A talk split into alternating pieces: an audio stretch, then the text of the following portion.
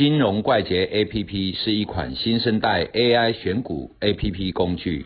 以下节目是由金融怪杰 APP 独家赞助。哎，阿罗米，哎，是，你从我认识你以来，啊，我就甲你讲我股票事情，你就甲我交讲，啊，你袂晓停损咯，嘿，对无？啊，停损，停损，停损，大家拢知影停损。那停损一般的手法，它是用趴数来停损嘛，有用 K 棒嘛，有用均线嘛，有用箱子嘛，什么手法到处都是，都有人讲。那你觉得停损的手法怎么弄比较好？停损手法哦，嗯停损很多种啊，那、嗯就是说，看你是哪一种。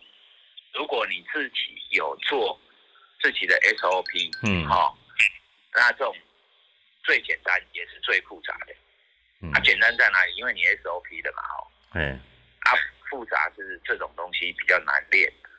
它、这种怎么解释？就是说停损哦，什么叫停损？停损也不一定会要赔钱，等于是说你进场之后离场怎么离场，嗯对不对？那、这个种东西有时候会赚钱，有时候会赔钱嘛。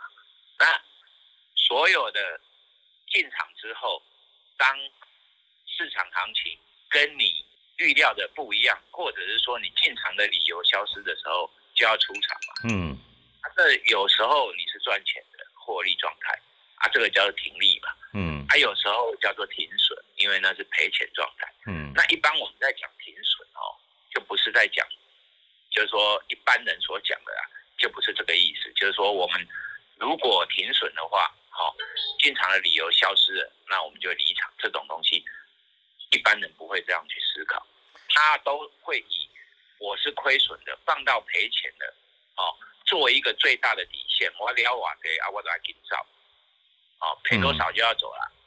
啊，像这种最大的底线就有设计手法，哎这种东西哈，其实也是很简单，就是说，看你做的是什么架构。譬如说你日线架构啊，你一定会有自己进场的理由嘛。嗯譬如说你是往上走啊，它动能很强哦，大红 K，那你去追啊，如果那一只红 K 被吃掉了，就要出来嘛。对，那如果说有延续，你是获利状态，到时候你就可以去思考移动停损这种概念嘛。嗯那所以停损哦，基本上它在设计的时候，就是在你进场的行为，它可能不如预期的时候，那一个点到底在哪里？譬如说你是做动能的，那大概那只红霸红 K 啊，哦，哎吃掉了，那就是进场理由就不见了嘛，那你就要走嘛。那还有一种方式就是说，当它很在一个区间盘整的时候，你会去设计一个所谓的支撑压力，嗯那你那个支撑点就是所谓的参考点。当那个参考点定出来之后，那个地方就是你的停损的价格区域。对。哎啊，大概就是这个样子。所以说哈，我们都讲停损单，停损单，其实大家都都误会它的意思啦。停损单是台湾的翻译手法，其实在英文里面叫 stop order 嘛。